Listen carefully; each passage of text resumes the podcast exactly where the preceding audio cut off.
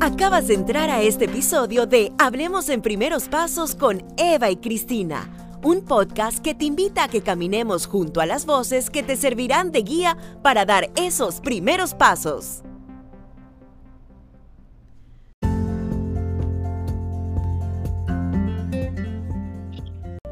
Bienvenidos a otro episodio de nuestro podcast Hablemos en Primeros Pasos con Eva y Cristina. Y bueno, Eva, yo creo que este episodio eh, es un episodio muy especial porque nosotras siempre buscamos eh, educar, informar. Y este mes de marzo se celebra un día que es muy, muy especial eh, y que trata de la inclusión, trata de que debemos todos abrir nuestra mente y aceptar, tener empatía y de trata de mucho amor y mucho, mucho, mucho cariño. Y se trata del día, el 21 de marzo, que es el Día Mundial del Síndrome de Down. Y es por eso que hoy tenemos o traemos una entrevista con dos mamás que nos vienen a compartir sus experiencias con unos niños preciosos con la condición de síndrome de Down. Eva, cuéntanos sobre nuestras invitadas.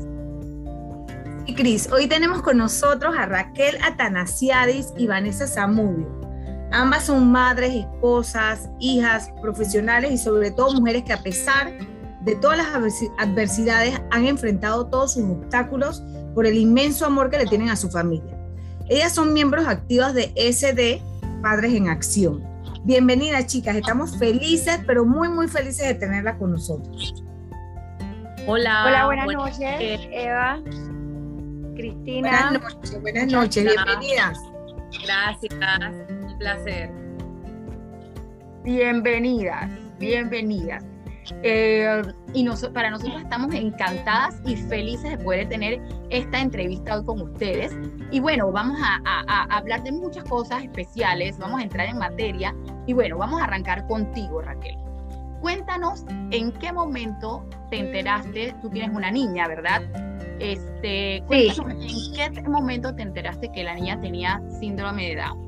Eh, ¿estabas tú embarazada? ¿Fue en el momento de tu embarazo o fue cuando ya la niña nació? Eh, ¿Cuál fue tu reacción? ¿Cómo lo manejaste tú? ¿Cómo lo manejó tu esposo? Ok, te cuento un poco, Cristina, Eva. Eh, gracias primero por el espacio que nos han brindado.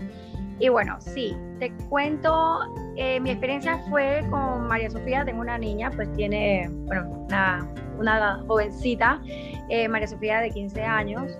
Eh, bueno, yo me enteré cuando ya ella nació. Eh, nos enteramos y bueno, mi reacción y la de mi esposo fue, eh, realmente nosotros nos, nos, enfocamos en la cardiopatía que ella tenía, porque ella nació con una cardiopatía y más que enfocarnos en la condición del síndrome de Down, nos enfocamos fue en que teníamos que ver cómo íbamos a hacer para buscarle, había que corregirle em, su corazoncito. Nos enfocamos más que todo en eso. Mi esposo y yo, la verdad que eso fue lo que nosotros nos enfocamos y, buscar pues las alternativas de, país, eh, porque en ese momento aquí en Panamá no, las, no se podían operar y teníamos que buscar afuera y bueno, en eso básicamente fue que nosotros nos eh, enfocamos. Eso te permitió, eh, eh, Raquel, también como, no, o sea, no es no prestarle atención a, de repente la condición que tenía tu hija, sino tratarla como una niña eh, que realmente vino al mundo y, bueno, a cuidarla, simplemente a cuidarla. No te enfocaste como que es una niña con una condición, sino es mi hija y la voy a cuidar, no importa qué.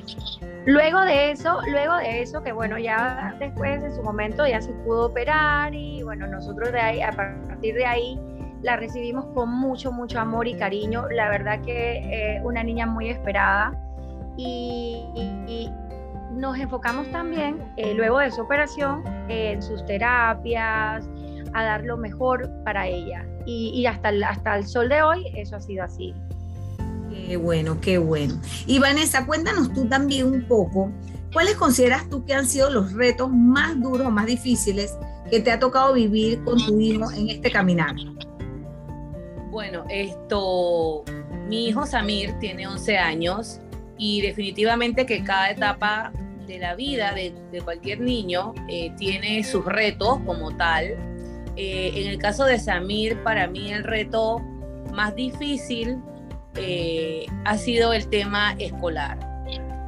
porque cuando están más pequeños, tú buscas llevarlos a sus terapias, que ellos lo, tengan todos los logros que deben obtener como niños en la parte de psicomotora, la parte esto de fonodiología, etcétera. Entonces tú te enfocas en temas de terapia.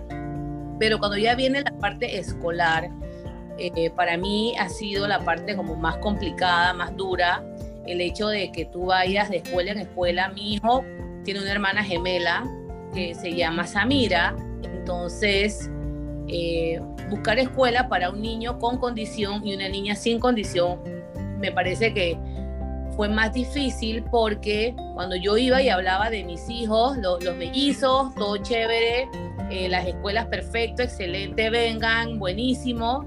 Y ya cuando entrábamos como más en materia de que yo hablaba de que mi hijo tenía una condición, hasta ahí llegaba todo. Eh, siempre había cupo hasta que yo explicaba la parte, porque obviamente tenía que comentarlo en algún momento. Eh, cuando ya comentaba de que uno de mis hijos tenía una condición, hasta ahí se cerraban los cupos. Eh, ya se llenó el aula, ya no hay clase, ya no X, Y, Z. Entonces, eh, yo visité cuando ellos iban hacia maternal alrededor de cinco o seis escuelas, que no diré nombres porque no viene al caso, y definitivamente simplemente me decían, la vamos a llamar, esto le estamos avisando, lamentablemente no tenemos cupo, eh, pero lo, lo, lo interesante del asunto es que sí había cupo hasta que yo mencionaba el tema de la condición de uno de mis hijos, ¿no? Eh, luego encontré una escuela eh, donde me los recibieron a ambos, eh, muy bien, todo perfecto, pero ya cuando el niño empieza, como es maternal y preescolar, obviamente esa diferencia en cuanto al logro de, de, de aprendizajes, hay una diferencia, obviamente. Ya esto se viene a marcar más en la parte eh, de la primaria, entonces ahí es donde empieza el reto de que la escuela eh, te brinde todo el apoyo, te apoye con el, o que cumpla, mejor dicho, porque no es un apoyo, las escuelas tienen el deber de, tienen el deber de cumplir con todos los requerimientos para que cualquier niño con cualquier condición puedan cumplir sus logros como tal en cada grado las adecuaciones que hay que hacerle, ¿no? Por, exacto, cumplir con sus adecuaciones y demás, pero lamentablemente no es así. Entonces, esto ya me ha tocado cambiarlo de escuela eh, y al final es como que estás en un sistema en el que se supone que deben hacer X, Y, Z, pero la verdad y la realidad es que no es así. Entonces, aparte de que es muy doloroso ver a mis hijos que todos durante muchos años estuvieron en la misma escuela y el tener que decir y decidir, ¿verdad? Lo tengo que sacar porque no estoy eh, logrando los objetivos con Samir, es, bien difícil. Y yo le comentaba a Raquel que para mí había una serie de sentimientos encontrados este año cuando lo llevé solito a otra escuela. Fue algo muy, tuve sentimientos encontrados, porque de verdad que no es lo que tú esperas eh, como papá, como mamá, no es lo que tú esperas. Tú esperas que tus hijos tengan una misma escuela juntos y resulta que tú por más que lo intentes, pues la realidad es que no es así. Entonces, eh, sí la parte escolar que ha sido como el reto en este momento más difícil que yo he tenido con mi hijo. Wow, wow, Vanessa, la verdad es que, y mira, lo que nos cuentas ahorita de tu reto tiene mucho que ver con la pregunta que tenemos a continuación. Este, eh, Raquel, eh, ¿tú crees que la sociedad ya está abierta? Bueno, lo que ya lo que nos ha contado un poquito Vanessa, ya podemos ir viendo de que no. Eh, no es tan inclusiva, o sea, siempre se habla de la inclusión, pero cuando lo vamos a las acciones, quizás no, no lo vemos reflejado en las acciones. ¿Qué crees tú que nos hace falta como sociedad? O sea, ¿qué, qué, cuál es tu experiencia en, esta, en este sentido?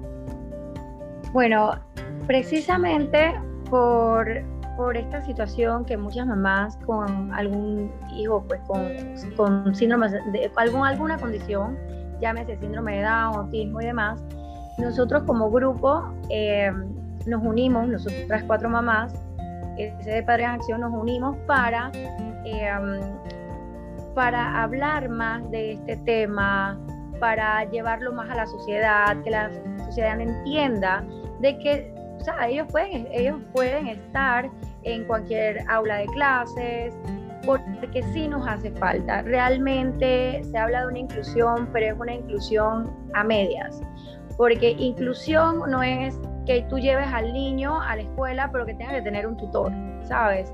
Tienes, eh, tú, tú cuando tú realmente tienes una inclusión eh, educativa, o en este caso, como ejemplo de, de que está hablando Vanessa, eh, tú puedes, tú, la inclusión es que el niño en esa escuela le va a facilitar, le van a dar, hacer todas las ecuaciones, le, le va, o sea, van a cumplir con todo el currículo, todas las, todo, le van a brindar todas las herramientas necesarias para que el niño pueda avanzar en el colegio, pero sin embargo en Panamá nos falta mucho, nos falta bastante y bueno, para, eso eh, se está trabajando, hay que hablar más de, la, de, incluir, eh, no nada más en la parte educativa, también en la parte laboral, también. Eh, y pues sí, sí falta bastante, pero vamos, vamos, estamos trabajando sobre eso, confiando en Dios de que eso en algún momento se dé una inclusión total. Y, mira que, en, mi caso yo tengo eh, un sobrino, mi sobrino es un niño especial y yo no recuerdo que ese niño haya ido nunca en su vida a la escuela sin una tutora. Y está en prom, ya este año se gradúa del, del sexto año y toda la vida ha ido con una tutora. Entonces, es lo que tú dices, Raquel, o sea, en realidad mm, está, pero está un poquito sesgado el sistema en ese sentido, porque al final si tú aceptas al niño en la escuela y, lo vas a tratar con un niño, le vas lo, vas a, incluir, como quien dice, pero entonces lo, está sesgado el sistema, entonces, pero es que tienes que tener una tutora que te cuesta un montón de plata, que ya la plata también te la cuesta la escuela, ojo. Entonces, o sea, no todo el mundo puede, puede pagar eso, o sea, no todo el mundo puede tener una tutora al lado y el que no lo puede pagar, ¿qué hace? ¿No manda al niño a la escuela o lo tiene que mandar? O sea, es, es difícil, ¿no? Es difícil.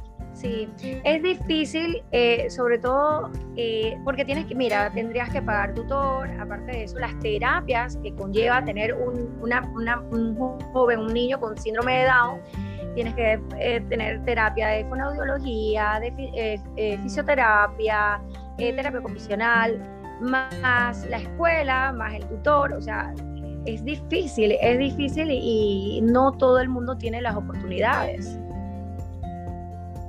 mismo es, así mismo es. Y bueno, Vanessa, eh, eh, eh, regresando un poco a ti nuevamente, cuéntanos un poquito qué has aprendido, qué consideras o qué quisieras recomendar o aconsejar a otros padres que están viviendo esta experiencia. Tú que has pasado por un camino ya, que tienes un camino andado, como quien dice, ¿no? bueno, yo resumiría todo esto en que, no se rindan, porque muchas veces uno, cuando ves que se te cierran puertas, eh, como cualquier ser humano, llegas como, como a, a, cansarte o a sentirte como que ya, pues ya no vas a hacer más nada, que ya, bueno, ni modo, pero no, no, está bien sentirse así, lo que está mal, porque pues, somos seres humanos, lo que está mal es como quedarse en ese círculo de, de que, ok, me siento así, no hago más nada. Sigan adelante, luchen por sus hijos, no se rindan, busquen opciones, si sienten que algo no está bien, eh, busquen otras alternativas, esto, que siempre, siempre, siempre pongan a su hijo por delante de todo, eh, a pesar de lo que uno quisiera que fuera, no lo hagan, o sea, no se queden, bueno, no es lo que yo quería, así que ya no voy a hacer más nada, trabajen sobre eso y, no se rindan, no se rindan, es un camino largo, no es fácil, pero también está lleno de, muchas emociones, de muchos momentos hermosos, eh, de muchos momentos lindos, entonces al final eh, todo es parte de la vida, entonces esto, tener un hijo con una condición no es sinónimo de, de ay, pobre de mí, sino al contrario, vamos, a, vamos a echar para adelante, vamos a ver qué hacemos, si no me gusta este camino, voy por el otro, lo importante es que siempre eh, tratemos de salir adelante nosotros, porque pues nosotros también somos importantes para darle soporte a nuestros hijos y por supuesto con los niños, ¿no? Entonces, lo resumiría en, no se rindan, sigan luchando. Así es. Y Vanessa, quiero antes de, pasar a otra pregunta, que nos hable, ya que estamos hablando del, del apoyo a otros padres, ¿qué hacen en la asociación SD Padres en Acción? O sea, ¿ustedes a qué se dedican específicamente para que nuestros oyentes conozcan un poco más de ustedes? Eh, nosotros, bueno, eh, hacemos eh, diferentes tipos de actividades. bueno, el tema de la pandemia pues nos afectó mucho a todos, pero hacíamos talleres, hacíamos, procurábamos tener talleres mensuales para poder lograr llegar o, enseñar a estos papás que de momento pues no tienen la oportunidad de pagar algún tipo de terapia porque pues tienen un costo buscábamos especialistas para que eh, le enseñaran a los papás eh, cómo hacer algún tipo de terapia para pues eh, echar para adelante con sus hijos. aparte de eso hacemos actividades en conmemoración al 21 de marzo, como para decirle a la sociedad, oye, aquí estamos, nuestros hijos no son invisibles. También tratamos de recaudar fondos para poder apoyar en algún momento dado a padres que tengan algún tipo de necesidad.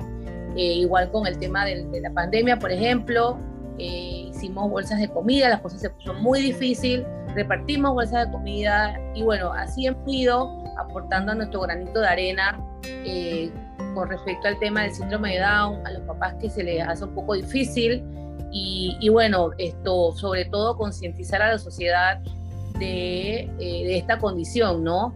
Para que más adelante los chiquitos que ven ahora a nuestros hijos pues cuando crezcan no los vean como que, ¿y estos niños de dónde vienen? ¿De dónde son? De hecho, a mí, una de las cosas que a mí me encanta de que mi hijo esté en la escuela es que tiene amiguitos desde maternal, bueno, lo cambié de colegio, pero estos niños, eh, con, mi hijo, con Samir, eh, wow, o sea, yo, y muchas veces yo felicité a los papás porque yo les decía, están haciendo un gran trabajo con sus hijos porque nunca sentí esa discriminación, eh, ese, ese, alejamiento de, con mi hijo, al contrario, entonces es, es como que luchar por, por concientizar a la sociedad, ¿no? Básicamente eso. Qué bien, qué bien. Mm. Este, Eva, Sí, te comento también eh, que nosotros, pues nosotros, el grupo eh, SD Padres en Acción, fuimos los primeros que hicimos eh, la pasarela inclusiva. Es un modelaje que esa es como nuestra actividad ícono de, del grupo. una pasarela súper linda, es, eso les ayuda a otros papás para que miren, que ellos pueden, que los y, y ellos también, los, los niños son las estrellas de de la pasarela y se emocionan y la de su momento. Es súper lindo. Me encanta y, me encanta que cómo, cómo, cómo ha trascendido esto, que ahora la, la, chica, que se me escapa el nombre, em, eh, es modelo de Victoria's Secret. Hay una chica que es la primera vez Sofía se llama, ok. Eh, una divina, es una divina, me encanta y bueno, pues eso, eso a mí me súper emocionó. la es y esperamos, esperamos ver más, esperamos ver más, no solo en modelaje, pero muchísimas, muchísimas otras cosas. Eh, y chicas, este, los hermanos, los hermanos, ¿cómo, ¿cómo ustedes ven? ¿Cómo es la relación de los hermanos o cómo les afecta a los hermanos? Porque me pongo a pensar, por ejemplo, eh, generalmente cuando uno tiene varios hijos, ¿no? Eh, hay veces que no, no hay veces. Suele suceder que uno siempre presta más atención al niño que necesita, no, no hablo de una condición, simplemente que eh, requiere de más atención por algo, ya sea porque ese niño es más débil en tal cosa, o porque el niño ese es el que es, el que es más inquieto, entonces tú tienes que prestarle mucha atención a ese porque eh, pero los, hermanos a veces resienten eso porque lo, sienten como que, el otro es el favorito. No es que sea así, pero es que hay veces que uno te, te, te, requiere más energía. En el caso de ustedes, ¿cómo ustedes ven eh, que ustedes viven el tema con los hermanos? ¿Qué, ¿Qué experiencia o qué nos podrían contar en ese sentido? Bueno, en ese caso, eh, bueno, María Sofía tiene tres hermanitas más. Eh, es un es una conversación diaria, es una explicación diaria. Hay que estar constantemente explicándole, no es que hay que atenderlo, no es que no es que, por ejemplo, que me dicen, hay favoritismo, no, no hay favoritismo, todas tienen atención de igual manera. Yo sí trato, en, mi caso, pues de prestarle atención a, todas, a todas. Eh, cada niño tiene, tiene su situación, tiene sus momentos y, trato pues de, resolver, eh, de hablarles bastante. es, esto es día, del día a día. Em, hablarles, hablarles, comunicarles, eh, que ellos puedan entender, pues que sí, tienen una hermana que tiene una condición eh, y que, bueno, que de, alguna manera no es que como padres nos enfocamos más en ella, no, es que simplemente pues sí tiene ciertas cosas que hay que, hay que estar más pendientes, ¿no?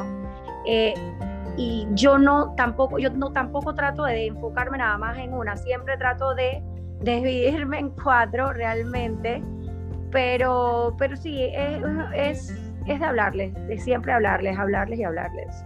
Sí, sí bueno, la parte de educación es súper importante. En el caso mío, que llegó con, con su hermana eh, melliza, eh, ella siempre estuvo allí con él, entonces de hecho, ella era cuando me preguntaban por, o le preguntaban a ella por Samir, ella era la que sabía la terapia, cuando iba a hacer esta cosa, cuando iba, como buena... Ay, qué bella, como buena gemela. Con pelos y señales, todo. Entonces, de hecho, en un principio ella también iba a terapia porque como fueron prematuros, ella le tocó un par de meses ir a terapia. Entonces, para ella, el tema de ir a terapia, de venir y demás, era como muy parte de la rutina. O sea, ella no... Natural. Muy natural porque siempre estuvo en medio de todo esto eh, de hecho, y es muy sobreprotectora de su hermano, eh, que de hecho yo le digo, a veces le digo cuando Samir no se porta bien, hay que hacer, está bien. Entonces ella siempre trata como tú sabes, como de que... de taparlo. Esto por lo otro, es que hizo esto por aquello. Entonces, más que, más que sentir como que hay un favoritismo, que ella sienta eso, ella como yo digo que ella es como su segunda, su segunda mamá. De hecho, yo decía que ella era su terapeuta 24/7, porque cuando,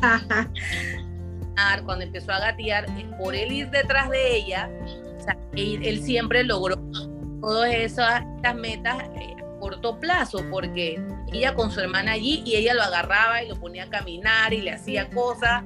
Entonces, eh, nada, para mí ella siempre que fue su terapeuta ahí 24/7, casi que su mamá. Si yo no estoy pendiente, eh, ahí está Samira eh, viendo lo que él está haciendo, por qué y todo. En el caso de su hermano menor, eh, él tiene nueve años, hay una diferencia de dos años y medio. Entonces él sí a veces me preguntaba que por qué él iba a terapia, por qué tenía que hacer esto y por qué yo no voy y por qué él sí va y yo me quedo. Entonces, ajá, claro, era el menor y entonces sí veía como que yo me iba con Samir y, él se quedaba. Entonces, bueno, como, como, dice, como dice Raquel, el tema de hablarles, de explicarles de que el hermano tiene una condición y que él pues le toma más tiempo aprender algunas cosas y por llevarlo para que, porque necesita apoyo, entonces poco a poco eso ha ido como ya bajando un poquito y ya no, no es como tan tan el por qué él sí y yo no, ¿no? Entonces ya ellos como que están bien claros de que su hermano necesita eh, pues un apoyo adicional, entonces ya es como muy natural esta parte. O, buenos hermanos y como todos los hermanos tienen sus momentos buenos y sus momentos malos, así que como de la rutina de hermanos, ¿no? Y cada día, cada vez que van creciendo más, ellos van entendiendo, van entendiendo cada vez más. Y como dice Vanessa, si Vanessa tiene allá otra mamá, acá tiene tres. Con, o sea, con María Sofía son súper sobreprotectoras, o si yo le llamo la atención, me hacen un drama, o sea, ya te puedes imaginar eso acá. Hoy me la hicieron, yo me quedé, Dios mío, no sé si reírme o preocuparme o no sé, pero sí, ellas están súper pendientes de, María Sofía, bastante. Yo, yo, creo que, yo creo que ellos, eh, los hermanos agarran su rol, ¿no? Agarran su rol y lo agarran bien. En, ese, en esos casos, digo, te lo digo por mi sobrino, más pequeño, que, que eh, mi sobrino mayor pues iba a fonoaudiólogos y lo llevaban a todas estas terapias, entonces, pero la, la chica iba a la casa a hacerle las terapias. Entonces mi, mi, mi, sobrino más pequeño se sentaba con él a oír las terapias, o sea que el chiquillo al año estaba hablando, estaba haciendo cosas, iba súper adelantado porque él estaba con su hermano siempre. Entonces ya después él quedó como de profesor, ¿no? Le decimos nosotros el licenciado, porque ya quedó como de profesor del más grande, entonces ya le decía, esto no es así, esto es asasa, pero yo sí siento que por la experiencia porque tengo con mi familia, que ellos agarran como su rol bien Sí, eh, totalmente. Así, es. Y bueno, chicas, miren, para antes de hacerles esta, esta última pregunta, eh, realmente quería como compartir rapidito una pequeña experiencia que yo tuve cuando, cuando estaba embarazada de mi primer hijo.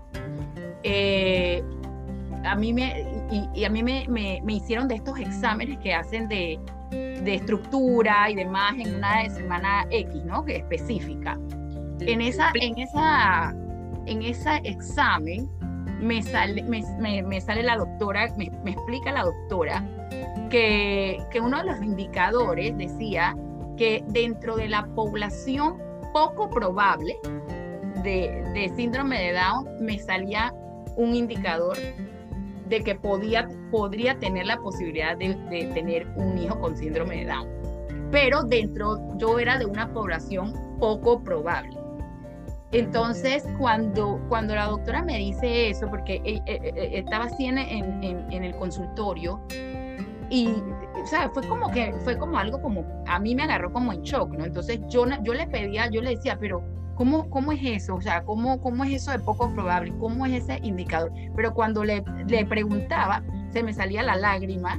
O sea, yo, yo le preguntaba y se me salían las lágrimas porque no, no, no entendía cómo me, podían, cómo me podían estar diciendo. Entonces, y, la doctora me dice, si tú quieres, tú te puedes hacer un examen, que te meten una inyección y con la, inyección te, te, sale el resultado, pero eso puede ocasionar que tengas eh, o sea, un aborto, o sea, eso puede provocar que tengas una, una pérdida. Una pérdida. Que te tocan la bolsa, ¿no? Exactamente. Entonces, pero esta es una doctora que me hizo específicamente el ultrasonido de estructura. Mi ginecólogo es, otro. Entonces, ella le manda los resultados a mi ginecólogo y le cuenta todo. Pero yo lo que quiero contarles aquí es que mi esposo y yo salimos de, la, de, esa, de ese ultrasonido y las lágrimas a mí se me seguían saliendo y él me decía, él me decía, tranquila, eh, eh, tranquila. Entonces yo le dije a él, en ese preciso momento yo le dije a él, tú sabes qué, este, yo, yo no, o sea, o sea, no me importa. O sea, no, no sé lo que dice el examen, ella dijo eso, pero sea lo que sea, yo no quiero examen, yo no quiero inyección, yo no quiero absolutamente nada. Yo quiero seguir con mi embarazo y que lo que Dios quiera, eso es. Y me di cuenta en ese momento, creo que uno lo sabe, pero en ese momento uno lo realiza más, que al final el amor es el amor y el amor es lo que nos mueve y el, por el amor uno lucha y el amor a sus hijos es una cosa que no tiene nombre. Entonces, me, me, me recuerdo mucho ese momento, mi ginecólogo me llama, cuando recibió el cosa, me llama y me dice, Cristina, tranquila, no te quiero, no quiero lágrimas, no quiero nada, no te preocupes, no hay ningún examen que hacerte, no va a pasar nada. O sea, él me, me, me, calmó. Pero antes que me calmara, ya yo, mi esposo y yo habíamos hablado y dijimos, ¿sabes qué? Esto no es, esta, esto no es nada para tomar absolutamente ninguna decisión. Estamos embarazados y nuestro hijo viene y listo. No hay más nada que decir. Y siento que es eso, es el amor, al final es el amor lo que reina sobre cualquier cosa. Entonces, bueno, nada más les quería compartir como esa experiencia que viví en ese momento y eh, hacerles esta última pregunta que creo que tiene ah, mucha conexión. ¿Qué lección de vida les gustaría que sus hijos tengan siempre presente? Bueno, Cris, bueno, Cristina, más que una lección de vida que nosotros le queremos dar a nuestros hijos, más bien ellos cada día nos dan una lección de vida. Ellos representan pues el todo, ellos nos enseñan mucho. Eh, en el caso de María Sofía, ella es la que me pone, eh, o sea, pues, me pone los pies sobre la tierra, todos los días es de aprendizaje. Eh, realmente eh, son ellos los que nos dan una lección de vida. Eh, las palabras de Raquel, de hecho dijo una frase muy importante, ellos vienen a ponernos los pies sobre la tierra, porque a veces nosotros sin querer o queriendo andamos en otro lugar y ellos vienen haciendo, oye, esto, aquí estamos y nos enseñan cómo, cómo hacer eh, mejores personas. Entonces al final la lección de vida nos las dan ellos a nosotros y, definitivamente que el aprendizaje con ellos es diario. Uno aprende a, darle importancia a cosas que eh, en otro momento tú no le das importancia. Cuando un niño empieza eh, esto, a sentar, bebé se sienta, es como cada parte del, crecimiento del niño, pero esos logros tan pequeños de nuestros hijos significan tanto que se sienten, que gateen, que logren la marcha, que puedan comer solos, entonces que, que, tenga un control de esfínteres, cosas tan básicas y sencillas en cualquier niño que uno no, no le presta atención, pero para, para nosotros cuando ellos logran esos objetivos, es como que, wow, entonces tú aprendes a darle importancia a esas pequeñas cosas.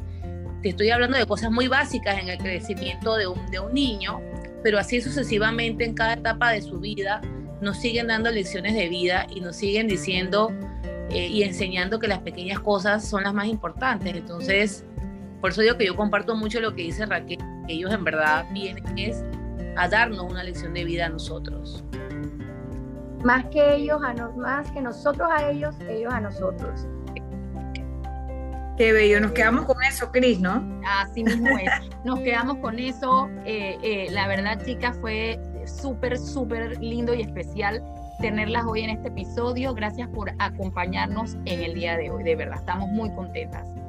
Gracias a ustedes por brindarnos este espacio, muy agradecidas y, también por inclu o sea, hablar también sobre la inclusión eh, por medio de sus plataformas. De verdad que sí, al igual que le, agradecemos mucho que nos hayan considerado y esperamos que no sea la única vez. Esperamos poder encontrarnos aquí otras veces, hacer otras cosas, así que eh, de verdad que muy agradecida, chicos, por, por el espacio.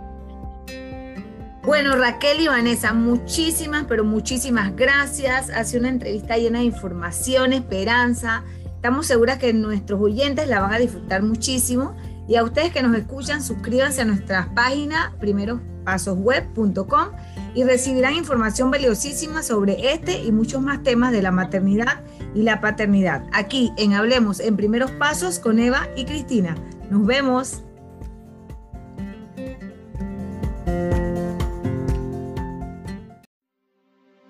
Puedes encontrarnos en redes sociales como arroba primerospweb en Instagram, Twitter y Facebook y suscríbete a nuestra página primerospasosweb.com.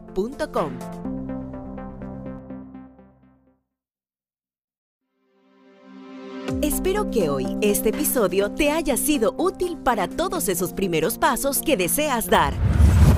Te recordamos que puedes ser parte de nuestros suscriptores y tener este y más temas relacionados a crianza, familia y fertilidad, accediendo a primerospasosweb.com y así unirte a nuestra comunidad digital. Recuerda compartir este episodio con algún amigo, conocido o familiar que sepas que le aportará en su vida. Y recuerda que te esperamos de vuelta en nuestro podcast Hablemos en primeros pasos con Eva y Cristina.